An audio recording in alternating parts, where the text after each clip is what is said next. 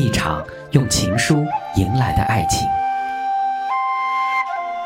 民国文坛独一无二的浪漫传奇，青春的傲慢与偏见，婚姻的理智与情感。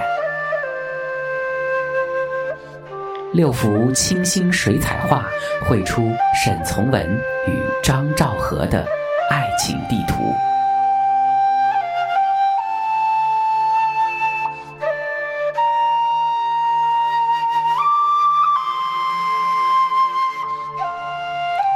作者清晰，播音制作杨宇，一半温馨，一半冷。沈从文与张兆和的似水情缘。似水情缘。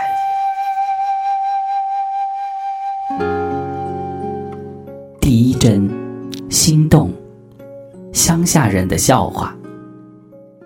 我所需要于人，是不是的热情，是比普通一般人更贴紧一点的友谊。要温柔，要体谅。我愿意我的友人脸相佳美，但愿他的灵魂还超过他的外表更美。沈从文全集。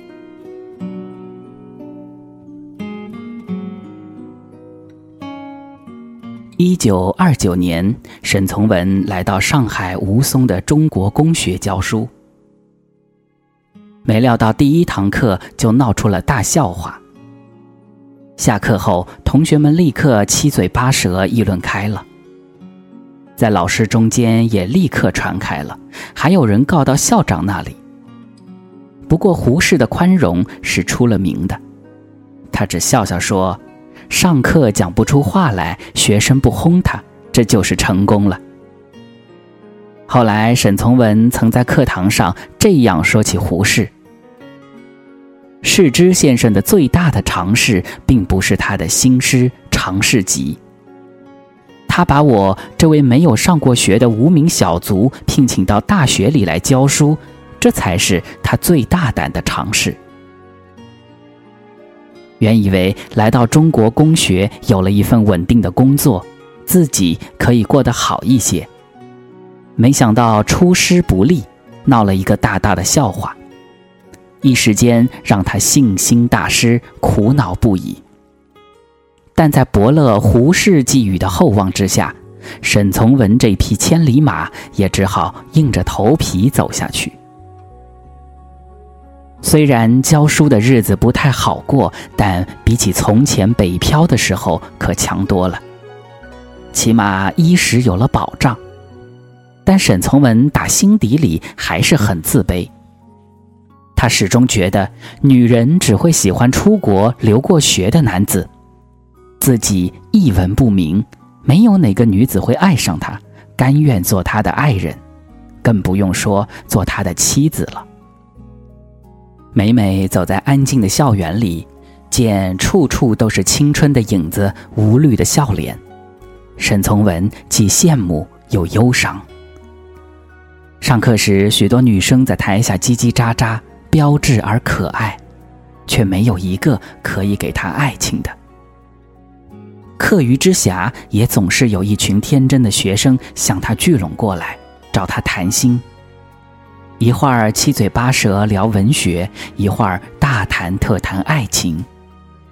可这些过于年轻的学生哪里会知道，他们所请教和倾诉的对象，自己也正陷于。诸多不可解的苦恼之中呢。沈从文当面不能说什么，背地里只有苦笑的份。没有爱情的青春，即便是名利双收、光辉夺目，也难免如一抹血色残阳，透着凄凉。情的空虚，欲的闭塞，如同千万只千足虫，无时无刻不在。咬噬着那颗无人问津的心。此时的沈从文同写沉沦时的郁达夫是极像的，自尊时睥睨一切，自卑时却低到尘埃里。他多么需要一个爱人，一个可以让他去爱、去珍惜，甚至去痛的人，哪怕万劫不复也好，只要能在荒野里开出一朵花来。或许也只有在涉世未深的女学生中，才真有可能出一个符合沈从文心中理想的爱人。短短的头发，微黑的皮肤，文文静静的样子，笑起来温顺而明媚，总是坐在教室前排认真的听课。这名叫张兆和的女生很快吸引了沈从文的注意。见了张兆和，沈从文回想起那些长在故乡的女孩，她们也被日头晒出健康的微黑皮肤，还有一双青玉似的眼睛，像山间的小鹿那样充满灵气。甚至，这位女生的眉眼有意无意的会让他想起芦溪县城里那家绒线铺的女儿翠翠，想起芷江古城里。那个细腰长身的马家女孩，可能正是这种似曾相识的感觉，使沈从文在一群花样年华的女孩中，独独注意到了她。心中期盼已久的爱人，不再是一个虚幻的影，也不再是一个模糊的梦，而是一个真实的女子，灵与肉的结合。她的爱。终于在张兆和身上找到了落脚点。有人说，寻找爱情的人其实是在寻找自己的影子；也有人说是带着一种互补心理。张兆和看起来阳光健康，而沈从文则文弱多病，说起话来也轻声细语。或许从一开始，沈从文就在他身上发现了自己所缺少和向往的特质。也正因如此，他才会如此迅速地引发了沈从文强烈的爱慕。看见张兆和，沈从文只觉得很想走过去，同他聊天，跟他接近，似乎认定他一定会懂得自己一样。虽然一切似乎来得太快。可在张兆和含笑低头的神态中，沈从文分明感觉到，他就是那个要和自己的一生发生关联的人。赵和是和二姐允和一起作为中国公学招收的第一批女生而入学的。第一年读的是预科，那时候大学里收女生还是新鲜事，男生对于女生自然是爱护有加。递情书也是常有的事。赵和面目清秀，由于皮肤黝黑，因此得了个外号，叫做“黑牡丹”，还被推为校花。她看起来含蓄文静，却曾出人意料的在校运动会上夺得女子全能第一名，可谓是静若处子，动若脱兔。三弟定和还保存了一张张兆和当时的留念照片，照片中的他留一头短发，黑色的眼眸闪着光泽，头上扎着白色护额，身穿短袖运动衫和短运动裤，脚穿篮球鞋，双手叉腰，好一派男儿气概。走过千万里路，渡过千万条河，任青春渐渐枯萎。原来只是为了遇见这样一位正当最好年龄的人。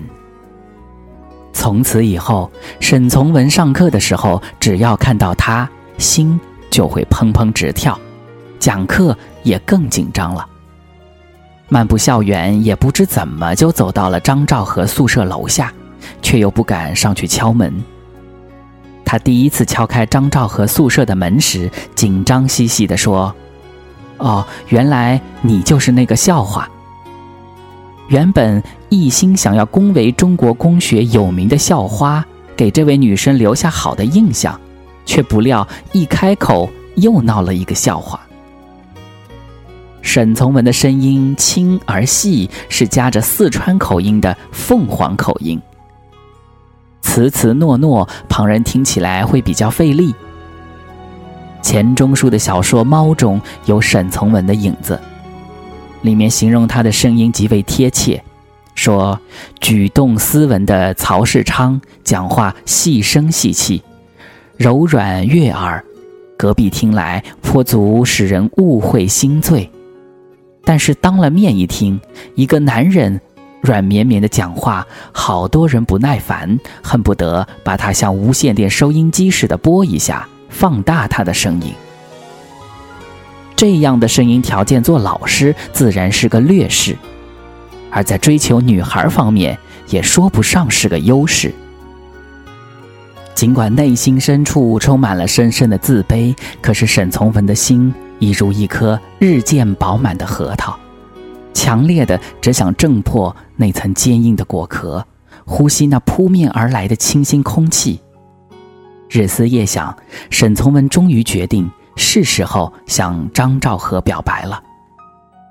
当时沈从文的九妹岳萌跟着哥哥一起来上海，他在中国公学借读，与张兆和住在同一个宿舍。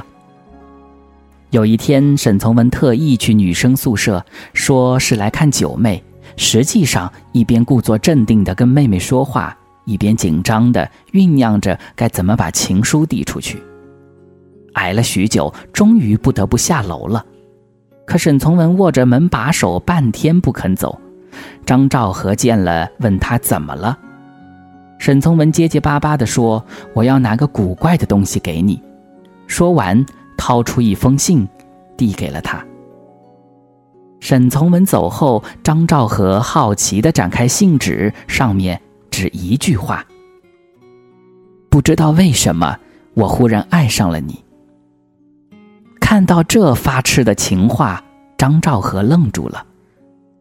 这并非他第一次收到老师写的情书，在这之前，他的中学老师也曾写信向他示爱。是等到赵和上大学后向他表白的，问他是否考虑嫁给他，因为还有另外一位女子对这位老师表示了好感，他想知道张兆和的意思。张兆和给这位中学老师的回信写的不留余地，拜读尊函，不知所云。这一回又收到作家兼老师沈从文的情书。张兆和感到的不是那种满堂惜美人，忽独与雨兮暮成被眷顾的自喜，而是吃惊。这位讲课结结巴巴、看起来腼腆羞涩的沈老师，竟然会这样大胆的突然给女学生递起了情书。自从上过沈从文失败的第一堂课后，张兆和并不觉得他是位可尊重的老师，不过是个会写写白话文小说的青年人而已。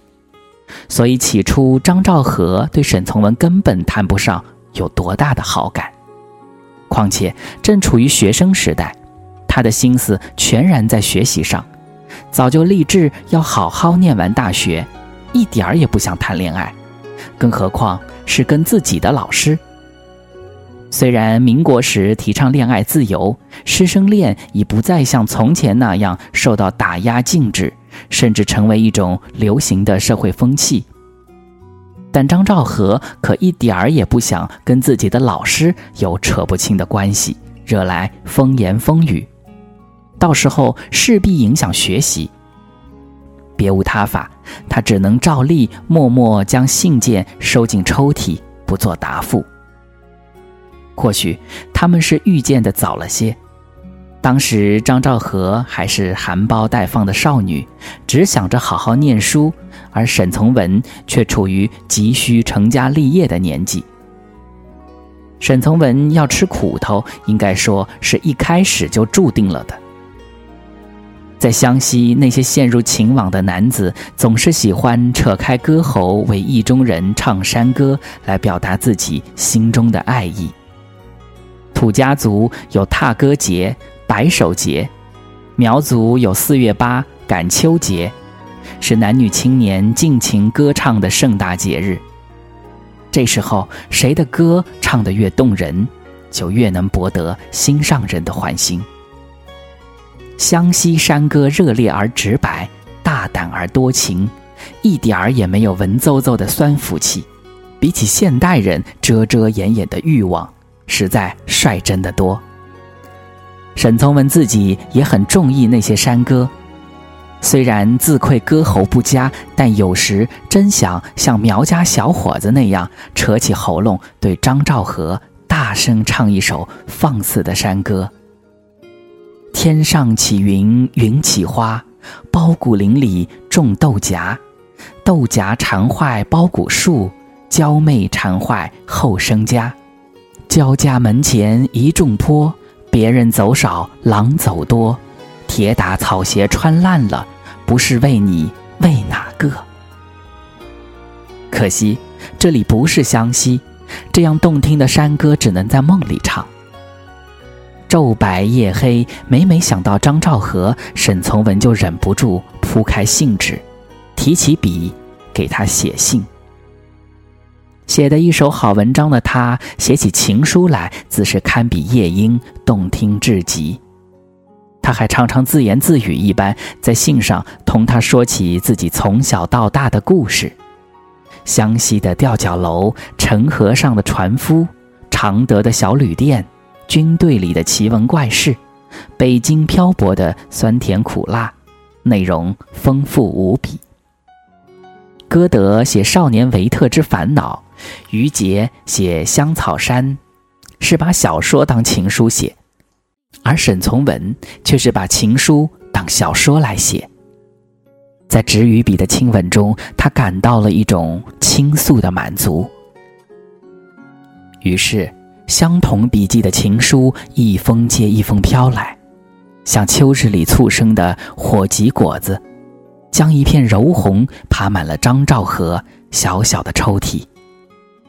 可是沈从文在信里所写的见闻故事，全是生长于江南深闺的张兆和所陌生的，一点儿也引不起他的兴趣。张兆和一封信也不回，沈从文的信却越写越长，越写越多，有时候一天好几封，有的从邮局寄信都得超重了。信里的疯话痴话，却好像永远也说不完。每天被这些纷纷雪片所扰，张兆和满心惊讶，奇怪自己竟会引发了一位先生如此疯狂的爱情。这不但让他感到害怕，甚至让他有些愤怒，觉得这着实失礼。这哪是一位老师对学生该做的事？更加不予理睬。每一回将信送出，沈从文总是盼望着这一次可以收到回信，哪怕只言片语也好。可是每一次等来的都是失望，那些有去无回的情书，近乎他一个人的独白了。正如梁实秋所言：“凡是沉默寡言的人，一旦坠入情网，时常是一往情深，一发而不可收拾。”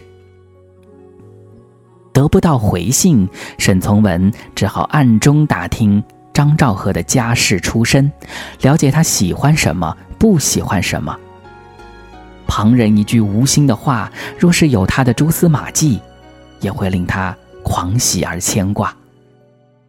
他有很多话想当面同他说，却又怕被拒绝，只能默默地躲在一旁，看着他跟同学们一起上体育课。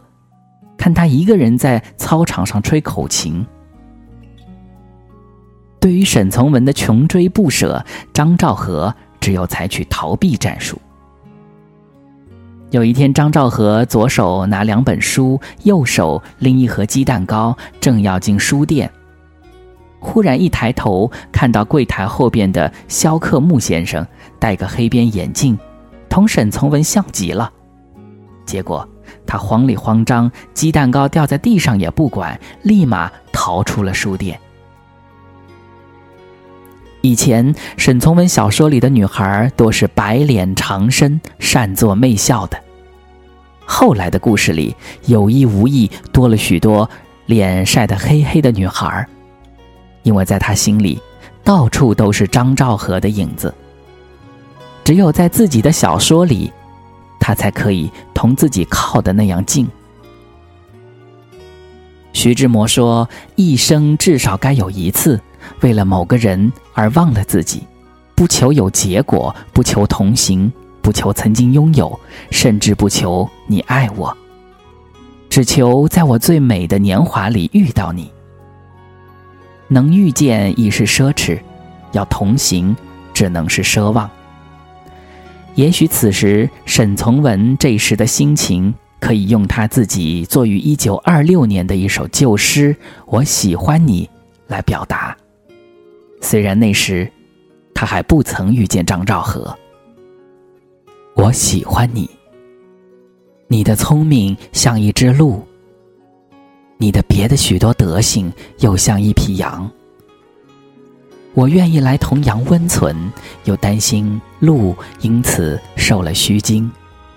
故在你面前，只得学成如此沉默，几乎近于抑郁了的沉默。你怎么能知？我贫乏到一切，我不有美丽的毛语，并那用言语来装饰他热情的本能一无。脸上不会像别人能挂上点殷勤，嘴角也不会怎样来长伸着微笑。眼睛又是那样笨，追不上你意思所在。